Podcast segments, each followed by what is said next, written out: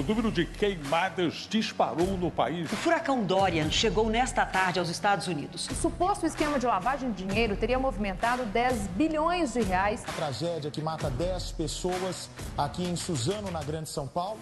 O diabo está sempre pronto para provocar você. É a sua principal tarefa na terra desviar você do caminho, porque ele sabe que afastando você das coisas de Deus, ele destruirá a sua vida.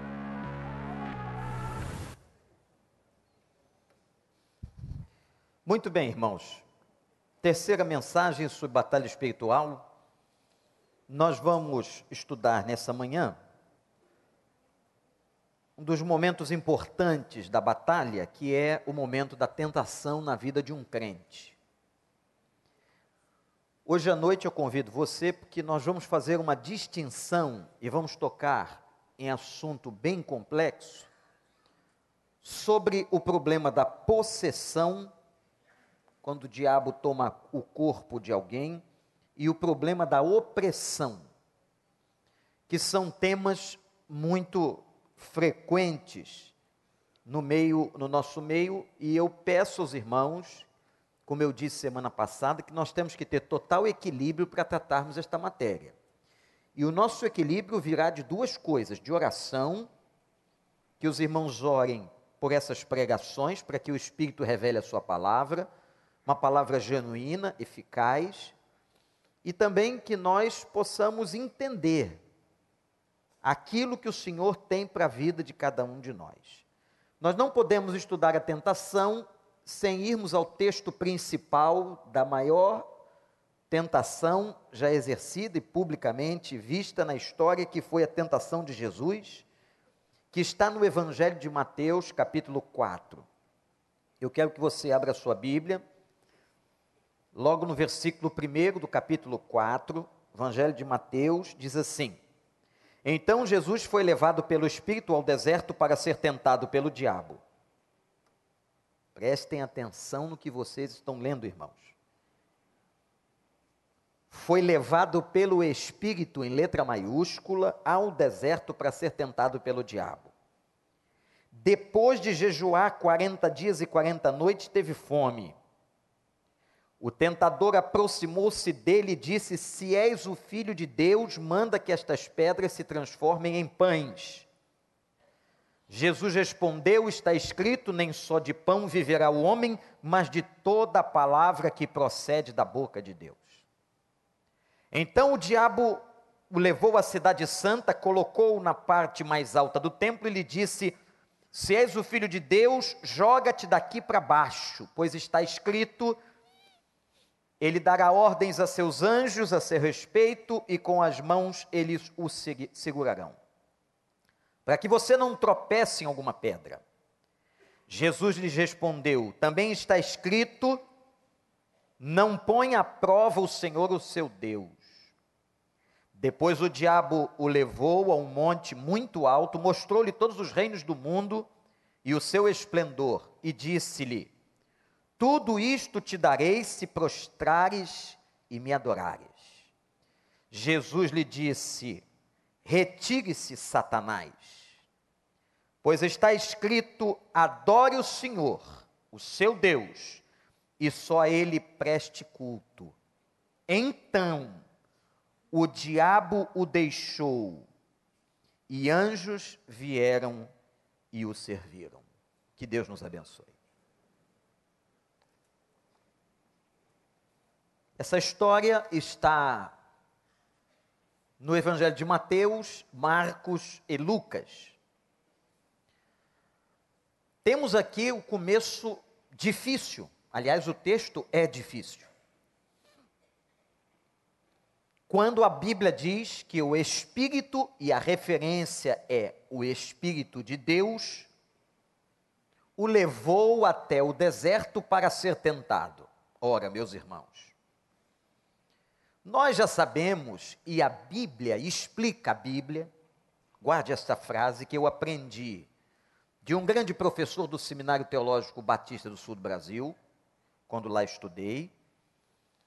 A Bíblia sempre explica a Bíblia e a Bíblia esclarece a própria Bíblia. Tiago, capítulo 1, versículo 13, diz que Deus a ninguém tenta. Ora, se Deus a ninguém tenta, e o texto declara que o Espírito levou para ser tentado, a exegese correta é de que Deus permitiu, Deus deixou que Cristo passasse, que o seu filho passasse por tal momento de tentação. O texto mostra Jesus sozinho, e aqui vem uma pergunta interessante. Se Jesus está sozinho, como é que esta narrativa está na Bíblia? Quem é que fotografou com uma máquina de telefone? Quem é que gravou? Quem é que presenciou? Esse texto só pode estar em três evangelhos por uma razão. Ele contou aos discípulos ele levou aos seus a experiência que passara. E por quê? Qual era o objetivo de Cristo quando contou aos seus discípulos sobre o que ele havia passado no deserto? O objetivo é muito simples, é um só: saber que a tentação é uma coisa real da vida das pessoas e dos seres humanos. A tentação é um processo real na vida de um crente. Todos nós somos tentados. Todos nós passamos por esses momentos. Mas a partir de agora, para tornar a nossa reflexão ainda mais didática, eu quero que você pontue algumas coisas sobre a tentação. Primeiro, o que é a tentação? É importante você entender conceitualmente o que é a tentação. Então eu posso conceituar assim: a tentação é uma provocação do diabo. Vejam uma provocação das forças malignas que tem como objetivo a nossa queda, o nosso cair da fé. Agora é importante você observar que a tentação é diferente da provação. São conceitos distintos.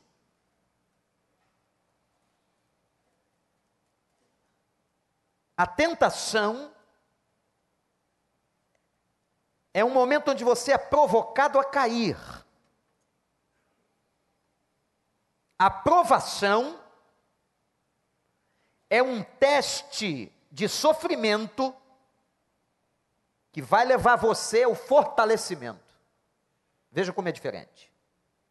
Uma produz queda e a outra produz crescimento.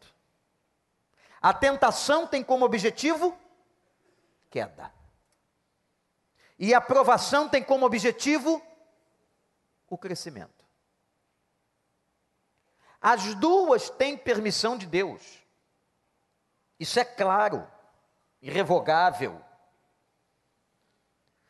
Eu quero descrever um pouquinho mais sobre essa diferença. A palavra peirasmos, que está no texto bíblico, que é a ideia de provação que está na Bíblia. A ideia de perasmos, do grego, é uma ideia de uma prova final, imagina. Aí, garotada, não é uma prova do meio do semestre, não. Não é um teste, aqueles de surpresa, não. É prova final. Ora, quem faz uma prova pode ser aprovado ou reprovado, correto? Então a provação é uma prova. Vou dar algumas características da provação para que você saiba distinguir uma coisa da outra na sua vida. Como disse aqui, a provação visa o bem. A provação tem um objetivo de levar você à vitória. Tem o objetivo de santificar sua vida. A provação fortalece o nosso espírito. Na provação, Deus atua, intervém. A provação leva você a crescer, a se aproximar de Deus. A provação, essa que você está passando, ou qualquer outra que passará, vai fortalecer você a ter uma dependência ainda maior de Deus. Toda vez que a gente passa uma provação, a gente se aproxima de Deus. A provação convida você à realidade. A provação faz a vida ficar mais real, ela fica mais clarevidente. A provação opera sempre com a verdade.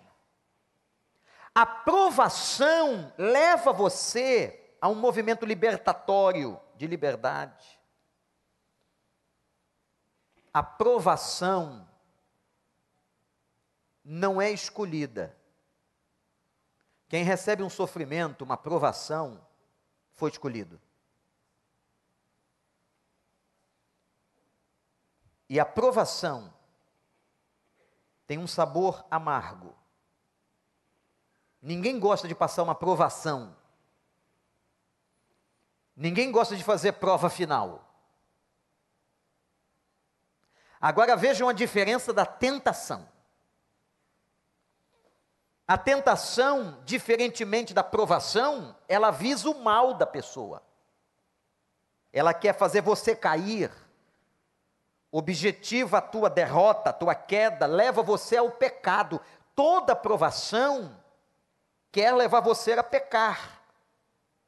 A provação fortalece a carne humana. Enquanto na tentação Deus não atua, fica claro a atuação satânica. A tentação interrompe o nosso crescimento. A tentação nos afasta de Deus. A tentação, diferentemente da provação, fortalece a autonomia das pessoas e não a dependência de Deus. A tentação é uma ilusão, ou convida você a uma ilusão. A tentação leva você à prisão. Enquanto a provação opera com a verdade, a tentação opera com a mentira. E é interessante que a tentação é proposta com sabor doce. Então distingua, peça discernimento a Deus. O que é a provação e o que é a tentação. A provação, repitam comigo, vai levar você para cima. E a tentação vai levar a gente para baixo. Segundo, qual é a origem da tentação? Isso é muito importante na Bíblia. O texto bíblico mostra que a tentação na vida de uma pessoa crente, que tem como objetivo levar você ao tropeço, te provoca em direção à queda, ela tem duas origens. A primeira origem é o próprio desejo humano. Tiago 1:14. Cada um é tentado quando atraído e envolvido pelo seu próprio desejo. Eu vou repetir: cada um é tentado e atraído e envolvido pelo seu próprio desejo. Em algumas Bíblias mais antigas, a palavra que aparece é a palavra concupiscência, desejo, sinônimo de desejo. Ora, então, a primeira fonte da tentação é a minha própria carne. Agora, importante, Eu quero dizer uma coisa para você aqui. O diabo tenta, a carne deseja, mas quem peca é você. Guardou isso? Repete comigo: o diabo tenta, a carne deseja, mas quem peca, você nada. Diz assim: sou eu.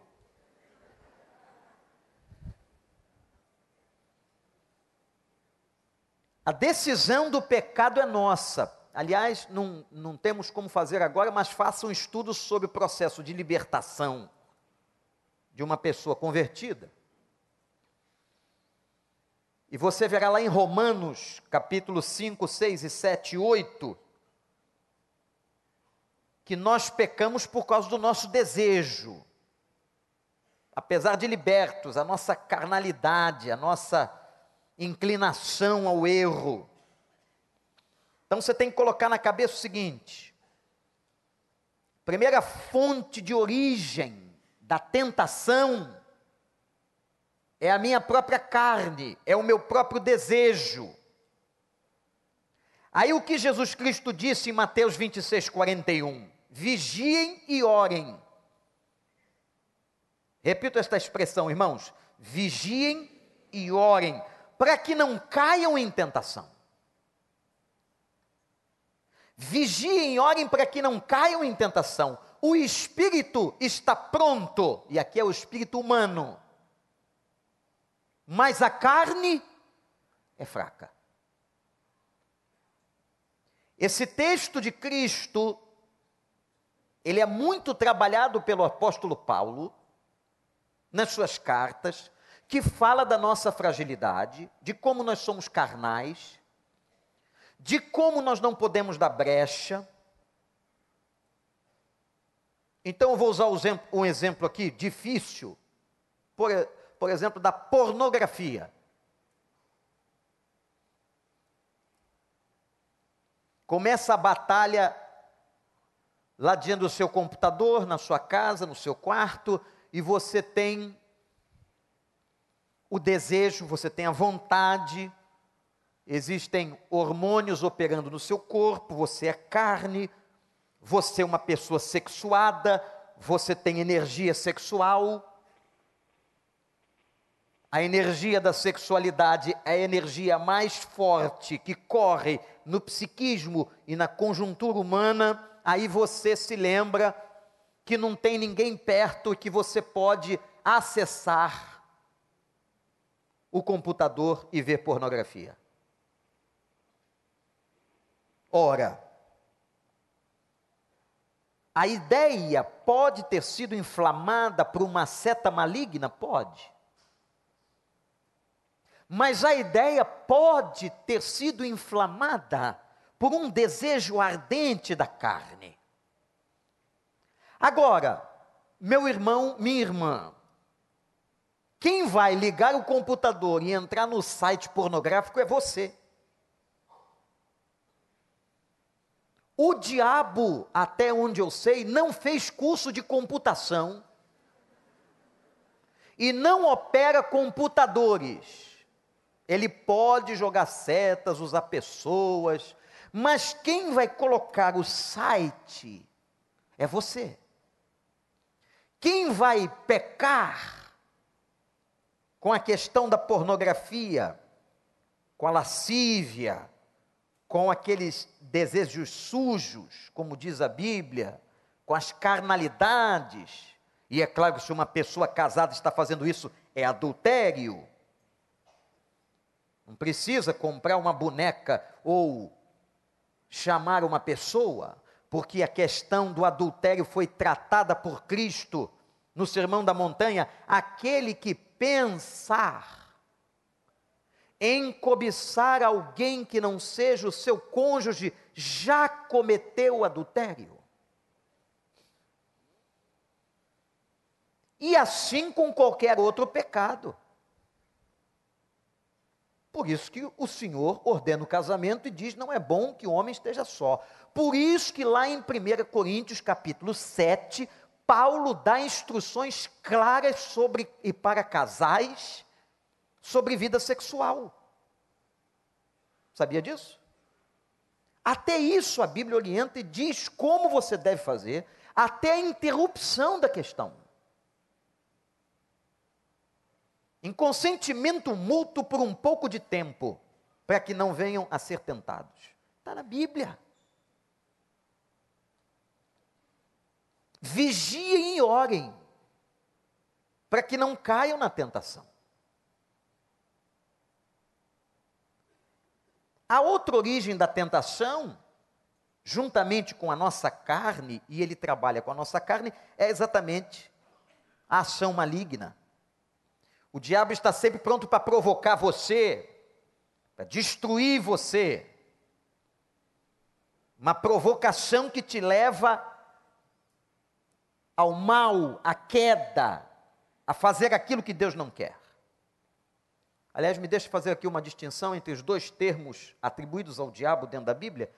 Como disse, precisaríamos de um tempo para caracterizar melhor essa questão do mal. A palavra diabo, ou diabolos, é maldizente. Pessoa que lança um contra o outro, que maldiz. A palavra Satanás é adversário que tem como principal fonte a acusação.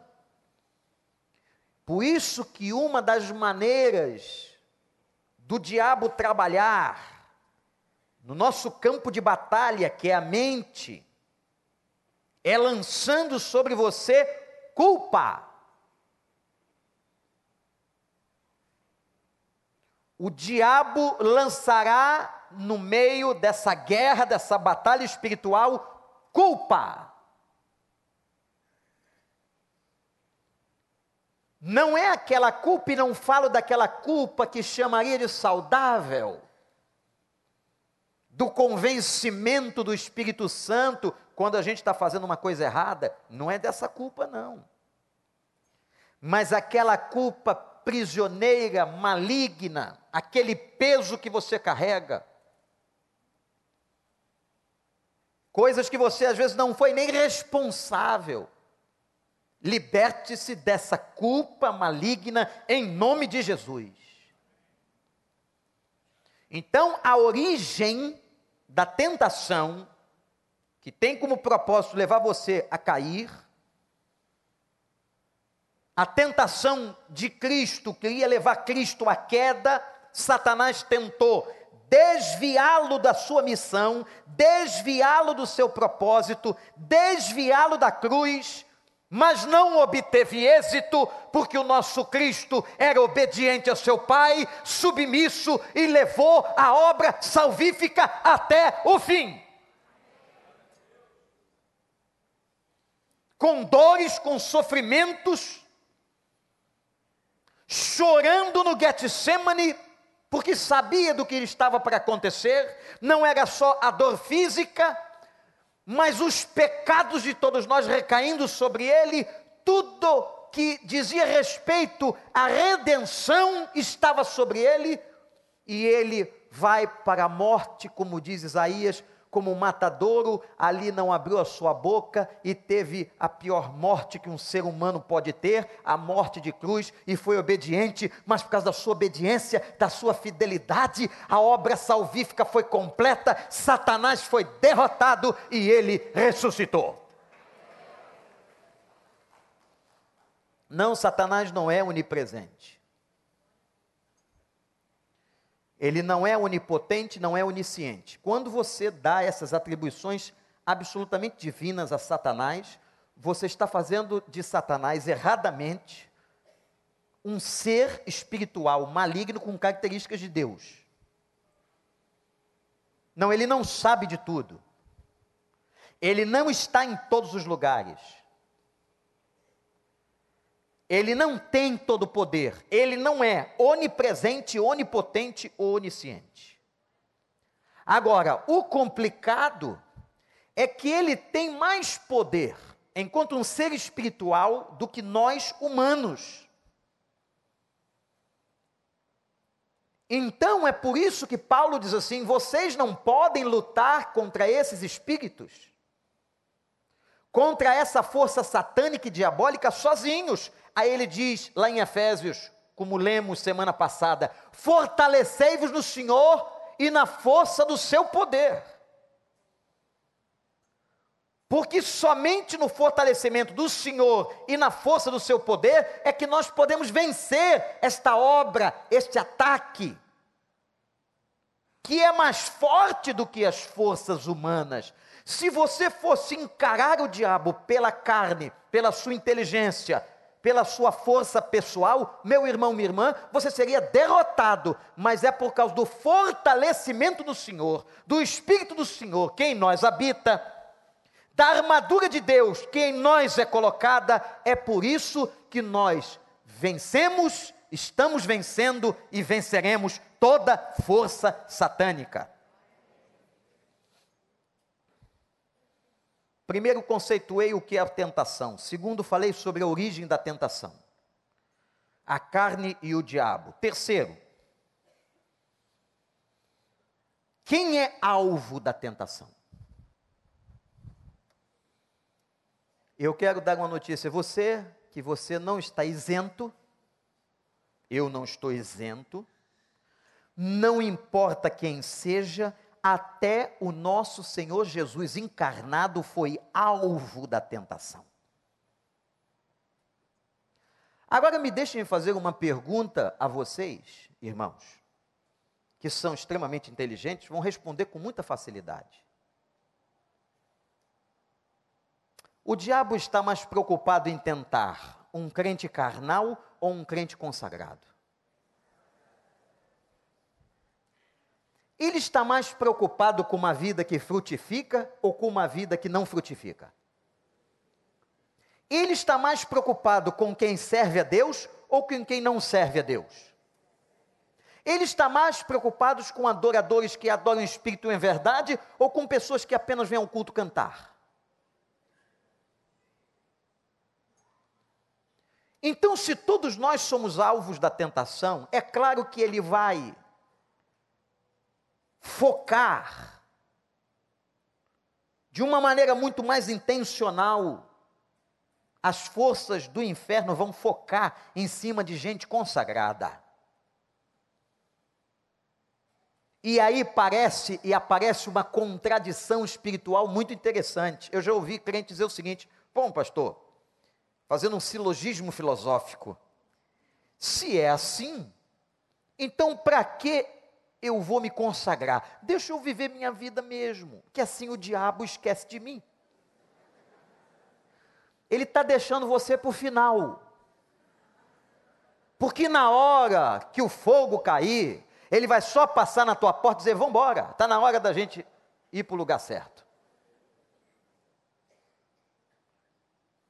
Meu irmão, é óbvio que uma vida fraca, uma vida longe de Deus, como eu chamo os crentes lights da igreja, os crentes que não têm compromisso, os crentes que só são contemplativos, os crentes que não frutificam, o crente que o amor a Deus é só gogó, mas não opera na prática, como diz João, não opera em verdade, é claro que essas pessoas não serão os alvos principais das forças do inferno, mas aqueles que estão consagrados, que querem viver uma vida com Deus, que oram mais, que leem mais a palavra, que frutificam, que estão abalando positivamente a vida de muita gente, esses serão alvos satânicos.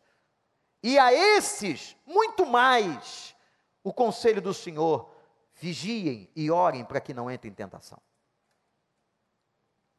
Se você é uma pessoa que está ligada em Deus, vigia, meu irmão. Mas eu estou tão consagrado, pastor, é por isso mesmo. E você que não está tão consagrado assim, cada um pode dizer por si, eu não posso julgar ou saber do seu coração, trate-se de alinhar-se com Deus. Saia da mornidão espiritual detectada na igreja de Laodiceia. Arrependa-se dos seus pecados. Viver como a gente dizia antigamente, com um pé no mundo e um pé na igreja, nunca funcionou. Ou você é de Deus ou não é? Está em Cristo ou não está em Cristo? Seja o seu falar sim, sim ou não, não. O seu comportamento.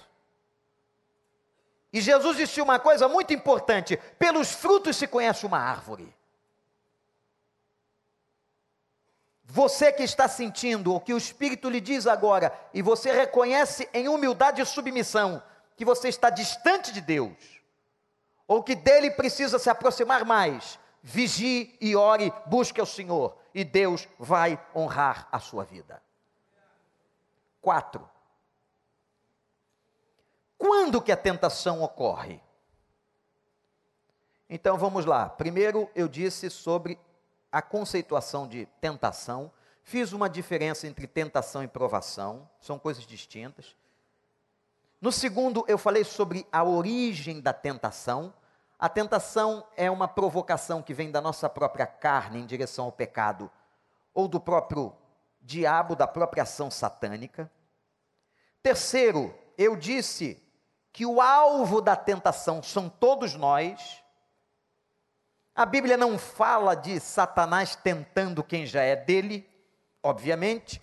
Por isso que Satanás não está preocupado com o ímpio, o ímpio já é ou já está debaixo do seu governo. E quarto, você vai dizer, mas pastor, qual é a hora, qual é a data, qual é o local, qual é o tempo que eu vou ser tentado? Bota aí. Pega a sua agenda que eu vou marcar. Vou marcar para você, vou dizer o dia dessa semana, vou colocar a hora, para que você fizesse o seguinte: se você soubesse, o que, que você faria? Você pegaria a armadura que tem em casa, um revólver, uma faca na cozinha, e se colocaria em pé, esperando um ataque, não é isso? Muitas pessoas pensam assim: eu acabei de ter meu momento sublime com o Senhor. A gente é tão soberbo, o ser humano é tão soberbo que até depois de orar, ele acha que ele é melhor. A gente devia sair do momento de oração, de quebrantamento, de devoção, de Bíblia, a gente devia sair quebrado, andando curvado. Em reconhecimento dos nossos pecados. Não, a gente sai dali se achando o tal. É verdade ou não, gente? Eu estou alucinando. Você sai daquele momento, você leu a Bíblia, você orou, você até vem de um jejum. Ah, e você? Eu sou o cara. Quer dizer, você quebra tudo logo depois. Eu sou o cara, sai pela rua, sai julgando todo mundo. Se fizer devocional e for para a igreja, aí o negócio o bicho pega. Que o cara chega, com cara de crente, postura de crente, Bíblia posicionada, cheio de autoridade para julgar todo mundo, você. E aquele irmão, chicote. E o possuído por esse espírito começa a ordenar e dar ordem sobre a vida espiritual dos outros, perde, eu não sei porquê, devia ser o contrário, perde a misericórdia, perde o sentido de graça, e aí pronto, ele chega dando biblada em todo mundo. Você pecou? Pá! Pastor, olha aqui. O senhor sabia? Várias vezes eu ouvi isso, várias. O senhor sabia que fulano está em pecado? Eu digo assim, hã? E qual a novidade? Ah, então o senhor já sabia? Sabia.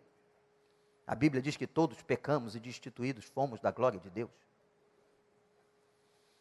Paulo diz que o bem que eu quero eu não faço, mas o mal que eu não quero está sempre diante de mim. Hum, é verdade, diz o irmão mas está soberbo. Lá no coração está dizendo assim: esse pastor não sabe nada. A soberba espiritual é tão maléfica quanto qualquer outro tipo de soberba, ou talvez seja mais maléfica. A tentação veio depois de um momento de profunda consagração de Cristo. Anote aí. A tentação não ocorre só quando eu estou fraquinho, quando eu não oro, quando eu não leio a palavra, quando eu não estou na igreja, quando eu não sou fiel dos meus dízimos. Não, a tentação vem quando nós estamos em postura de adoração. A tentação veio a Cristo depois de 40 dias de jejum e oração no deserto. Mateus 4, verso 2. A tentação veio. E meus irmãos, um dos ambientes, você imagina, né? A gente quando tem um ambiente aqui, e isso acontece, isso é real. A gente vibra, né, pastor Ricardo, quando a gente vê aqueles movimentos que Deus está realmente manifestando seu espírito no meio do povo. É um negócio extraordinário. Deus no meio dos louvores, a palavra, e a gente percebe aquela, aquele clima, aquela coisa bonita do Senhor. A gente sabe, a gente fica fortão. Fica fortão. Quem está aí? Mexe comigo agora. Te fica forte jejum, oração, pregação do pastor Ricardo. Olha aí, pastor Miquel naquela noite estava tomado. Tem gente que diz assim, está tomado, que é sinônimo de ungido. Pastor pregou muito, olha aquilo. Nesse momento ninguém taca, ninguém toca, ninguém se mete comigo. Eu saio ali naquele estacionamento e arrebento todo mundo. É verdade, tem alguns que estão fazendo isso no estacionamento da igreja. É nessa hora de jejum, oração, que Satanás aparece para tentar. Porque ele odeia gente que ora. Ele odeia gente que conhece Bíblia. Ele odeia gente que jejua. Ele quer como alvo tirar aqueles que estão mais próximos. Portanto, o momento da tentação pode ser o momento que você está mais ligado, que você está mais próximo, que você está mais perto de Deus. Pode ser nesse momento que Satanás venha com fúria lhe tirar do caminho e do propósito. Mas, diz Paulo, em nome de Jesus, e que nós temos que aprender: fortalecei-vos no Senhor. De novo, igreja, fortalecei-vos. De novo, igreja. E na força do seu poder. Aleluia. Cinco qual foi a estratégia de Satanás no texto bíblico? A estratégia de Satanás para provocar Jesus e desviá-lo da sua missão, ela é usada até hoje. A estratégia teve os seguintes passos, anote aí. Primeiro, Satanás ataca as necessidades físicas uma necessidade de sobrevivência. Se você pegar Maslow ou grandes autores da psicologia e for trabalhar a ideia da motivação a partir das necessidades humanas, você vai ver que as necessidades de sobrevivência, elas estão no primeiro patamar da pirâmide. Se você não tem o principal atendido, como terá o resto? Se você não tem a sua fome atendida, as necessidades básicas atendidas, como é que você vai ter satisfação profissional? Não. É muito interessante, psicologicamente muito claro. Então Satanás foi mexer nas necessidades físicas. Depois de 40 dias de jejum, Jesus estava com fome, a humanidade de Jesus está exposta. Todo mundo aqui sabe temos vários médicos quais as consequências de uma pessoa 40 dias em jejum. Até temos aconselhado que, se você for fazer isso, faça também com orientação do seu médico. Porque há pessoas que não podem, naquele momento, por orientações médicas, fazer jejum. E se você fizer e tiver alguma complicação de saúde, depois não vai dizer que foi o pastor que mandou. Mas quando nós estamos com fome, estamos expostos. Aí Satanás fez assim: transforme as pedras em pães. E Jesus responde com Deuteronômio 8. Quem conhece? Nem só de pão viverá o homem. Ele usa a palavra, Jesus responde com a palavra. Porque é interessante, como que Satanás pega a palavra e todos os textos que ele pegou, ele distorceu. Todos. Ele tirou texto do contexto. Ah, como tem gente fazendo isso. Como tem crente tirando texto do contexto. Como tem crente, eu já ouvi, para justificar pecado, usando até a Bíblia.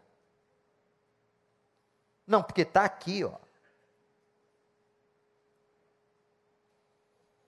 Nem só de pão viverá.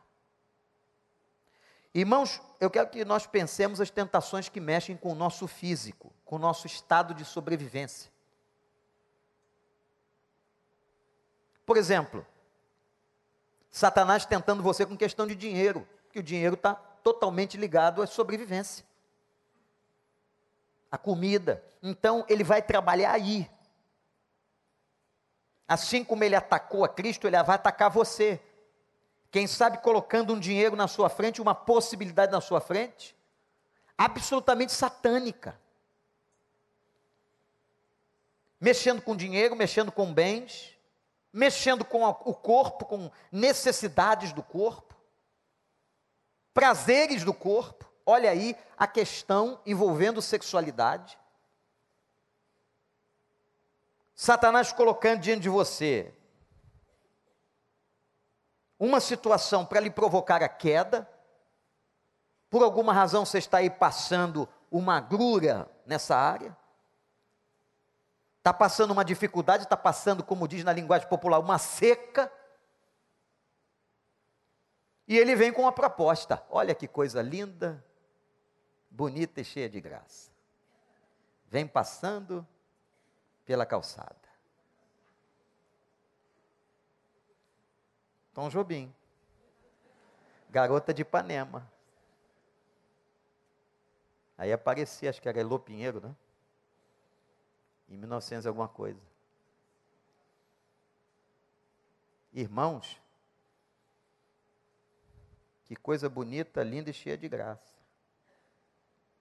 Está mexendo com necessidades básicas, com a carne. Questão de segurança, eu preciso de segurança. Vem uma proposta que não devia vir. Eu estou afetado. Isso aqui dá um estudo maravilhoso. Eu estou afetado na minha autoestima. Estou com a autoestima lá embaixo. Outro dia eu soube de um conselho de um amigo para um outro amigo. Rapaz, você não está bem, não. Vai para um bordel, cara. Está aí com a estima caída, separou da mulher, tá, tu está até feio. Eu, um amigo demoniado, um cara, diga comigo, né? Cara já está mal caído, ruim, chama ele de feio, você está feio tal, e vai, vai para um bordel, vai brincar um pouco.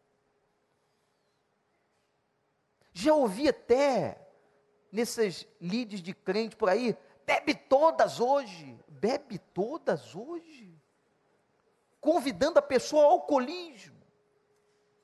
Vai lá, manda bala. Gente, é cada crente mais maluco que o outro. Cuidado quem você ouve. Que isso pode ser um instrumento do inferno na tua vida. Satanás mexeu com as necessidades básicas. Segunda estratégia que ele usou foi uma coisa muito interessante da carne humana: o exibicionismo. Hum, isso é uma coisa que muita gente gosta de aparecer. E Jesus disse assim: se joga daqui do pináculo, pináculo significa extremidade do templo. Aliás, os arqueólogos descobriram recentemente a pedra, a posição do pináculo. Eu vi, estive lá e vi. É uma coisa monumental que, uma engenharia fantástica de mais de dois mil anos, como os romanos faziam aquelas obras. Um negócio extraordinário. Vai para o pináculo, para a extremidade do templo. Os irmãos têm uma ideia? O terreno do templo de Jerusalém equivalia e equivale a região a 46 campos de futebol. A metragem do templo está ali. Ele leva Jesus, não sabemos de que forma foi isso, no mundo espiritual, ao pináculo do templo. E diz assim: lança-te daqui. Porque está escrito isso, isso, isso. De novo, ele distorce Bíblia. Cuidado com gente que se aproxima de você com biblada, distorcendo a escritura, tirando a escritura do contexto. E naquele momento, citando o Salmo 91, o diabo citou o Salmo 91, olha que coisa irônica o salmo que todo mundo deixa aberto na sala. Não sabe nada do salmo, nunca leu, mas deixa aberto ali. Disseram que era bom. É bom. Tem um monte de gente mística, macumbeira no nosso meio, um negócio impressionante. Bota lá, bota lá o Salmo 91 que tu vai ver. Bota lá no carro, bota lá a placa da igreja que não vai ser roubada. Vai, bota lá não sabe nem o motivo porque que se coloca um adesivo importante na igreja de comunicação social da existência, do endereço do site, sabe nada disso. E está lá com a Bíblia no Salmo 91 aberta, toda amarela. Recita aí, irmão, já que está aberta há 10 anos na tua casa, recita aí. Não sabe. Começa assim, o que habita no esconderijo. E depois, irmão, o que, que vem? Ah, é mistério, pastor. Mistério não está revelado. Recita. Ah, pastor. Uh. Dá uma mexida para ficar bem espiritual. Não sei por que sacudir as pessoas dá um ar de espiritualidade. Pode me explicar, doutora? O cara chega fazendo. Ou então chupar os dentes. Cara, o crente chupou o dente perto de você. Bateu palma. Gente, isso é outra coisa. Tem nome a beça para isso. Quem é psicólogo sabe, estude um pouquinho sobre a questão do histrionismo. Não vou falar mais nada. Pula aí, usou o Salmo 91, veio Deuteronômio 6. Não põe o Senhor o teu Deus à prova. Ô, gente, nós não fomos chamados para brilhar, nós fomos chamados para servir. Beta isso na tua cabeça. Pastor, o senhor, depois daqueles eventos, não chama todo mundo? Não, porque a igreja tem um monte de gente, tem um monte de ministério, tem um monte de célula, e a gente esquece o nome de um, é um problema seríssimo. O senhor esqueceu meu nome, eu trabalhei tanto nessa obra, eu fiquei final de semana chorando. E a gente pergunta, mas trabalhou para quem? Para o Rei da Glória. Então, é Ele que vai te compensar. Ele que vai te abençoar. As estrelas só brilham quando o sol não está presente, mas quando o sol chega, nenhuma estrela brilha, porque Ele é o sol. Não tem estrela na casa de Deus, não tem estrela no meio de Deus, do reino de Deus, somos todos servos, mas infelizmente, pessoas se comportam hoje como estrelas.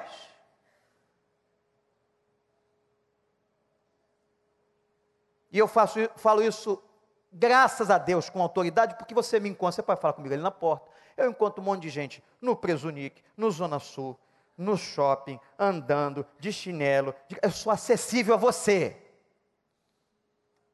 Por isso você não precisa mandar recado por ninguém. Pode falar comigo. Só não fala na hora que eu estiver correndo na praia. Se você me vê ali, o irmão essa semana me viu, e aí, pastor, eu sei que o senhor não gosta, mas aí ele continuou. Eu não. E eu falei, eu vou por fim da praia, ele foi comigo. Mas quando eu vi, meu irmão amado, querido, adoro esse irmão. Não, vamos comigo, vamos comigo. Ele queria até ir embora depois, constrangido. Depois que ele falou uma meia hora, eu falei, vamos embora, pastor, vamos embora. Eu vou embora porque o senhor não gosta, mas ele está falando. Eu, o senhor não gosta. Mas ele está falando. Né? Mas eu já estava já no metade do percurso, agora eu vou embora. Eu falei, não, tu vai ficar aí. Aí ele andou tudo que eu andei, correu. Gente boa, abençoado. Mas a qualquer momento você me encontra ali, você me encontra ali no mercado, você me encontra em qualquer lugar.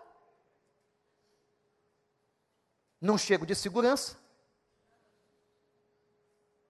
Não tenho sala secreta. E nem me escondo como Batman. Por isso que estou falando aqui com autoridade sobre essa questão que tomou o nosso meio e que pessoas se transformaram em estrelas, querendo brilhar mais que o sol. Mas Jesus não negocia a sua glória, a glória é dele. E eu adoro uma frase de Rick Warren, que marcou um dia minha vida quando ouvi dele: Jesus não veio para ser sensacional, Jesus veio para ser sacrificial. E quando juntava a multidão, diz o texto, várias vezes ele saía de fininho. Mas como tem gente que gosta de aparecer? Se o diabo chegar e dizer, ah, é, tua chance, pula aqui do pináculo, vou pular mesmo, me dá uma roupa vermelha. Para quê? Para que me vejam, limão, verde limão, para todo mundo me ver. Você está vendo aí que eu estou trabalhando para o senhor? Estou aqui, estou mexendo, tá? Estou mexendo, estou mexendo. Está vendo aí? Estou servindo a Deus. O cara não diz, mas ele faz é a intenção da alma, do coração, que Deus julga. Quem brilha no nosso meio é o Senhor. Outra estratégia que ele usou foi tocar no ponto da ambição. Ele tocou na carnalidade, ele tocou na fraqueza de Jesus, não na carnalidade, mas na fraqueza, melhor dizendo, nos desejos, na Jesus estava com fome. Depois ele toca nesse aspecto da carne exibicionista da carne humana, né? E ele agora toca na ambição. O diabo leva, versículo 8, ao monte alto, mostra-lhe os reinos do mundo e o seu esplendor. Gostei de um comentarista que faz uma, uma suposição, é apenas uma suposição, quem sabe Satanás, ao levá-lo ao, ao, monte mais alto, a gente não sabe como é que foi isso, como é que isso se operou espiritualmente, tenha mostrado a ele os cinco palácios de Herodes que reinava naquela época. E os palácios de Herodes eram um negócio como todo palácio, como todo lugar. Como os persas também tinham, os babilônicos deve ter mostrado tudo e disse para Jesus assim: se você, olha o que ele diz a Jesus: se você prostrado me adorares, eu te darei esses reinos. Interessante que Jesus, observe isso se você nunca observou, ele não vai contrapor a questão da propriedade. Ele não disse que os reinos do mundo não eram dele, Satanás. Até porque João vai declarar que o mundo jaz no maligno. Então ele não diz isso. Ele vai num outro ponto muito mais forte. Ele cita de novo Deuteronômio capítulo 6, verso 13: Adorarás só, somente ao Senhor teu Deus. Eu não posso adorar você.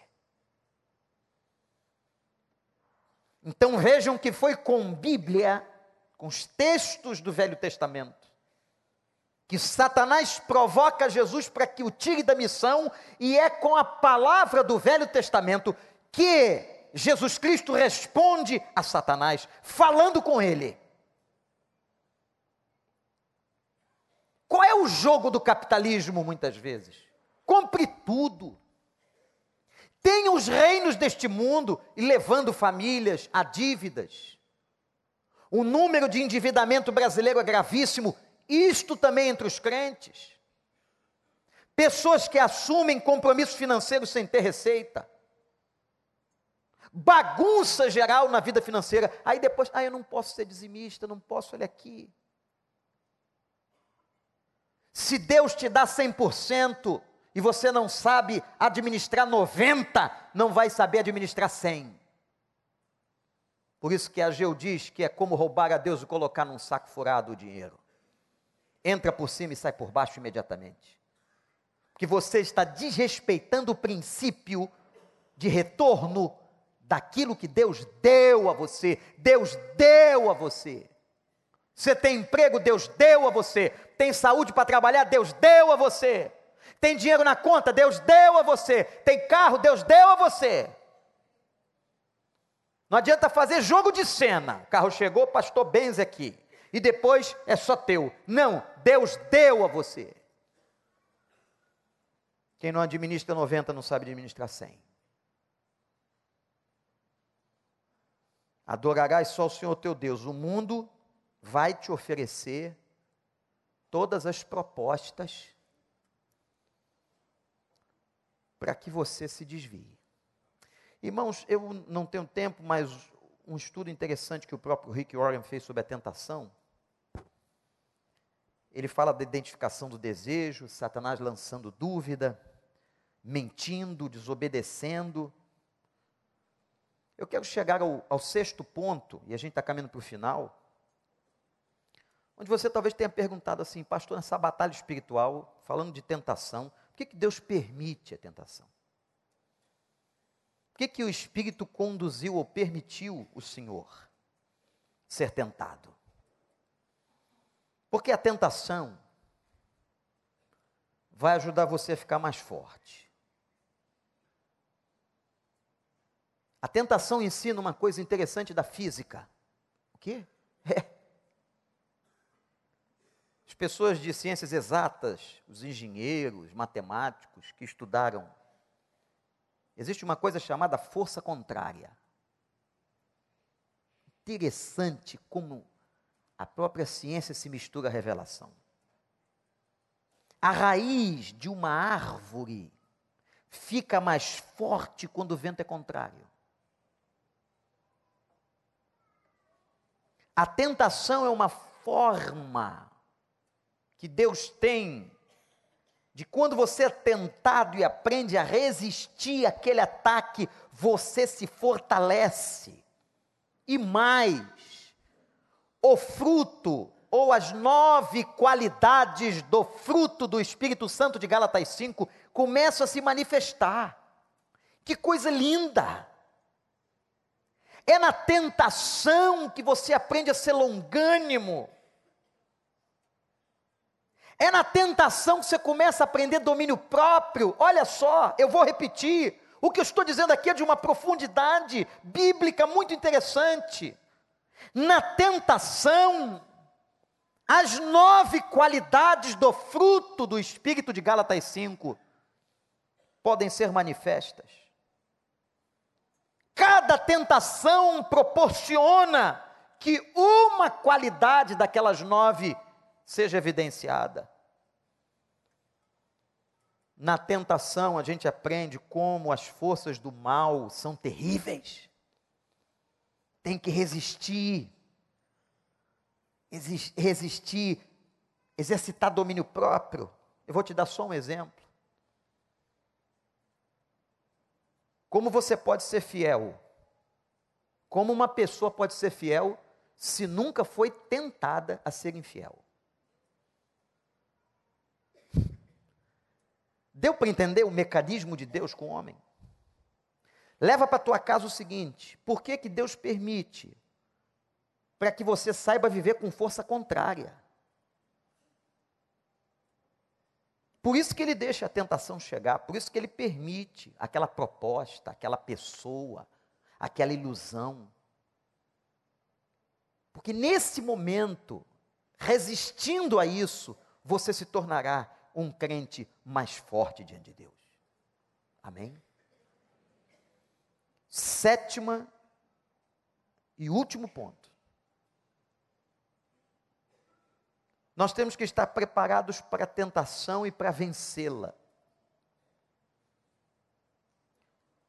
A palavra de Deus diz, Evangelho de Mateus, de Marcos e de Lucas, Versículo 11 diz que o diabo deixou. Agora, abram em texto equivalente no livro de Lucas, capítulo 4, tem a mesma tentação. Mateus 4 e Lucas 4. A tentação de Cristo, os dois evangelistas narradas no mesmo capítulo, com o mesmo número. Mas fica tranquilo que não tem nada a ver, os dois não combinaram, porque não foi nem eles que dividiu a Bíblia em capítulos ou versículos. Agora, olhem o verso 13. Tendo terminado, o evangelista Lucas, todas essas tentações, o, de, o, de, o diabo o deixou até ocasião oportuna. Sabe o que Lucas está declarando, além de reforçar Mateus, é que ele vai, ele sai, mas ele volta. Ele não desiste de tentar você, ele não desiste de desviar você. Agora tem uma coisa que me consorta, conforta e consola, é que Paulo diz que Deus sabe até onde eu posso resistir. Louvado seja o nome do Senhor. Deus sabe até onde vai a minha força, a tua força. Deus sabe até onde você consegue, meu irmão.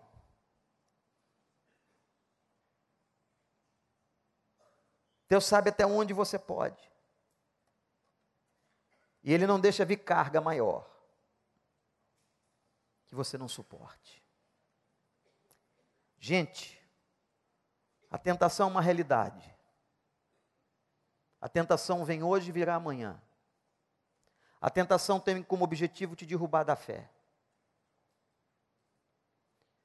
Vou pedir que ninguém se movimente neste, nesta conclusão, porque eu quero que vocês assistam agora um pequeno trecho de um filme evangélico em que um caso de tentação afetou a família. E a mulher descobriu que o marido estava em adultério. O marido caiu em adultério. O que me chama atenção, e, e veja bem, eu não estou dizendo para você agir como ela, não. Não é isso que eu estou dizendo é a maneira como ela se colocou diante da situação. O que, que estava sendo tirado dela, roubado dela, e a postura que ela tem. Em que, diante do processo da tentação, ela vai encarar.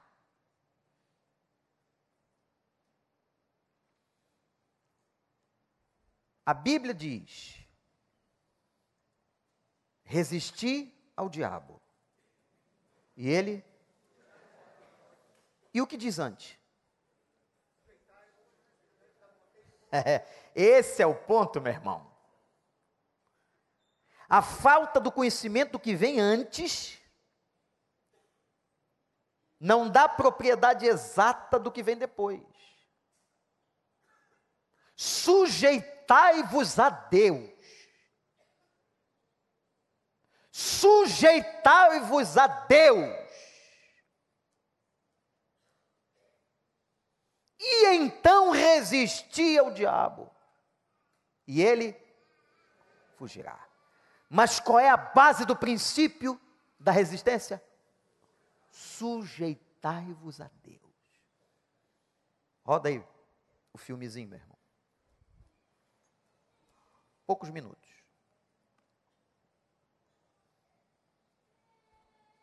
Eu estou te pedindo, por favor. Me ajuda.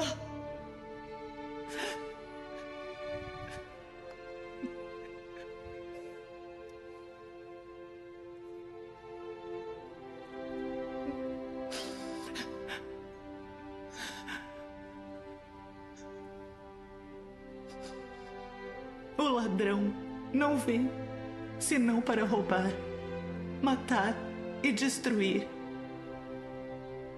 Mas eu vim para que tivessem uma vida e tivessem com abundância. Mas o Senhor é fiel. Ele vai vos fortalecer e proteger do mal.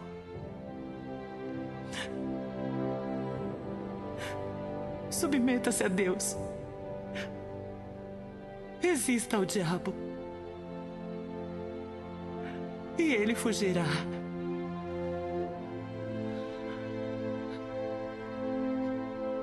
Submeta-se a Deus. Resista ao diabo. E ele fugirá. Submeta-se a Deus. Resista ao diabo. E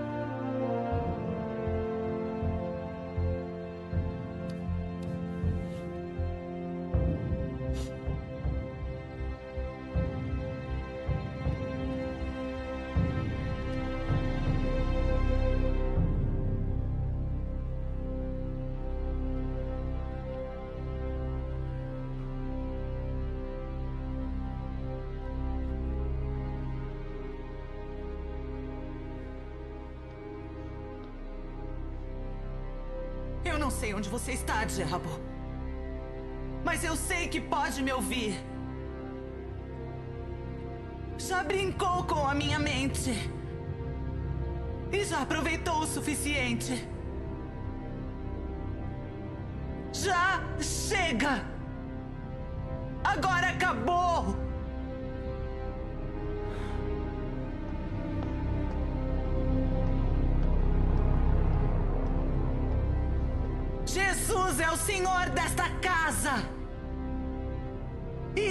Significa que não existe lugar para você aqui.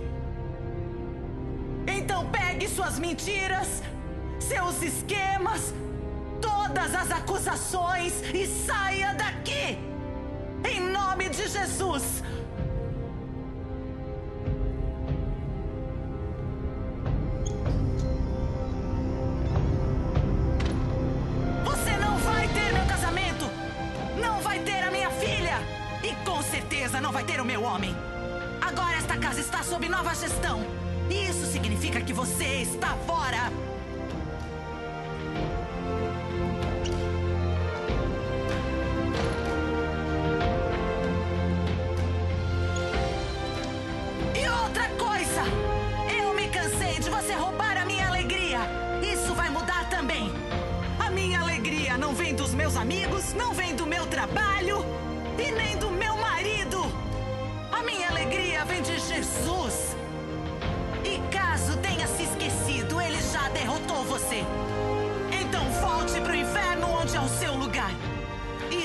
A minha família em paz!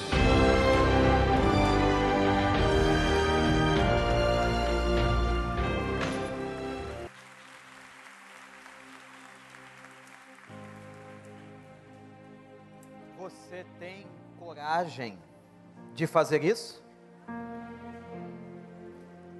O que esta mulher fez, uma cena do filme O Quarto de Guerra, se quiser assistir, vai abençoar você. O que esta mulher fez, ela fez depois de orar e recitar a palavra. O que lhe deu autoridade espiritual. Irmãos, o primeiro ambiente da tentação para que você se desvie da fé é a sua casa.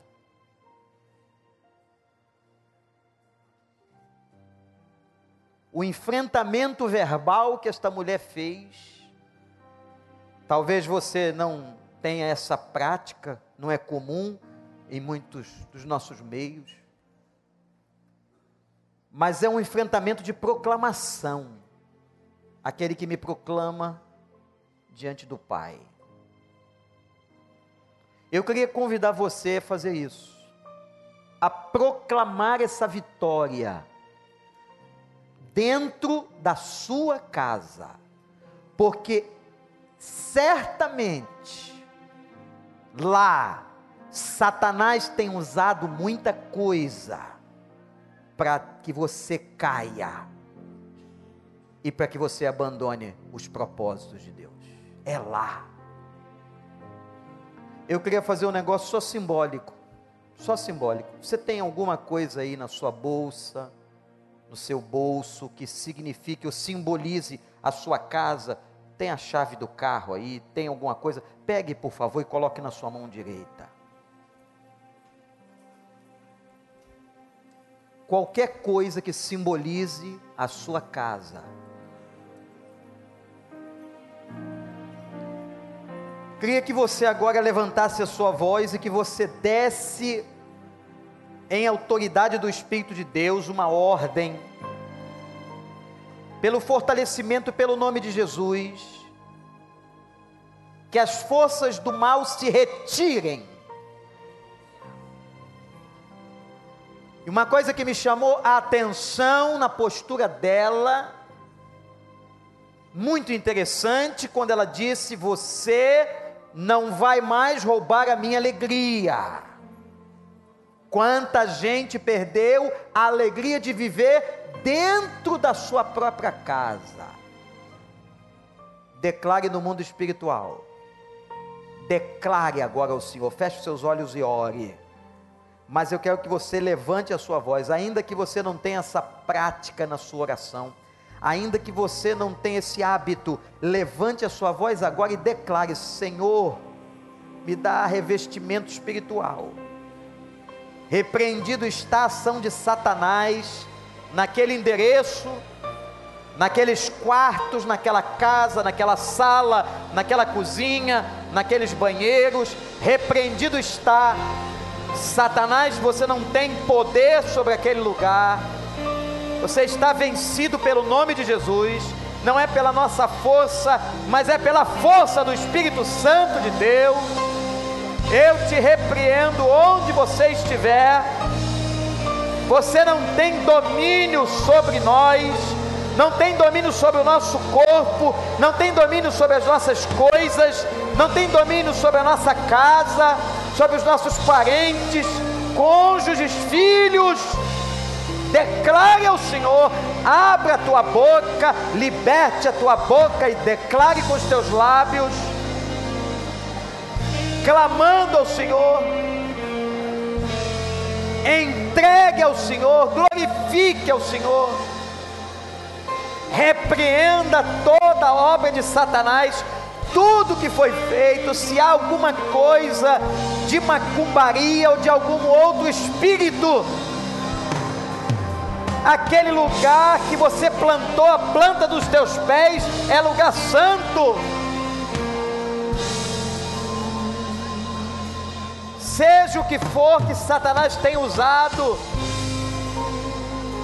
desfeito está, o laço desfeito está. Fortalecei-vos no Senhor, na força do seu poder submetei-vos a Deus, resisti ao diabo, e ele vai fugir agora. Agora, foge, demônio, da cruz que foi levantada no Calvário. Foge, foge do homem ressurreto, foge do Nazareno Foge, Senhor. Ó oh, Deus, afasta. Afasta, Senhor. Que ele fuja. Fuja. Foge. Pelo poder em nome de Jesus. Em nome de Jesus. Cerca com os teus anjos a nossa casa cerca com os teus anjos a nossa vida. Neste momento, eu quero dizer a você que Satanás não está suportando a oração do seu povo. Não está. Ele está trabalhando aqui dentro, mas está no desespero da derrota, porque o seu destino está selado em Apocalipse. Aleluia. Oh Deus, oh Deus, obrigado. Que a paz de Cristo, que excede todo entendimento, revista o teu povo agora. Lançado fora foi todo medo, porque o teu amor lança fora o medo. Nós vamos prosseguir, Senhor. Nós vamos prosseguir. Cercados pelos anjos do Senhor, pela autoridade da tua palavra. Os laços estão desfeitos no mundo espiritual. E nessa série revela, revela a mentira, o engano, revela, como o Senhor já tem revelado, revela a verdade. Repreendido está no poder do nome de Jesus. Adore ao Senhor com toda a sua alma, com todo o seu entendimento. Erga sua voz com seu poder,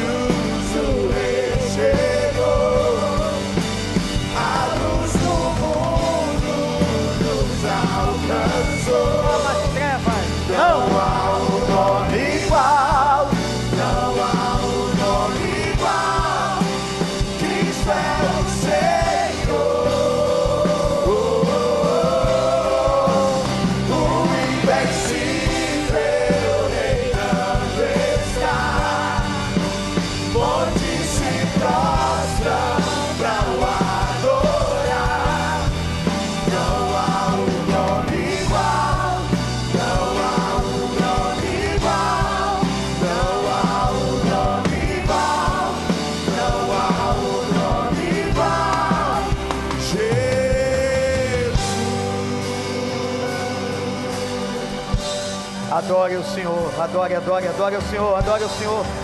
Continue cantando ao Senhor, louvando ao Senhor. Continue declarando a vitória do Senhor. Continua. Continua glorificando. Quem habita no meio dos louvores é o Senhor.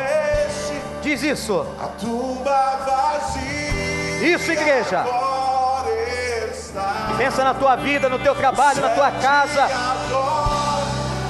Adore ao Senhor, repreenda toda obra satânica.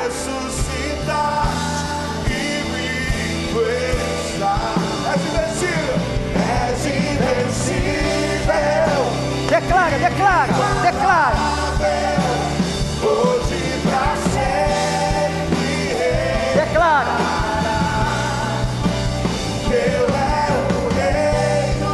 Tu é glória. Glória do Senhor.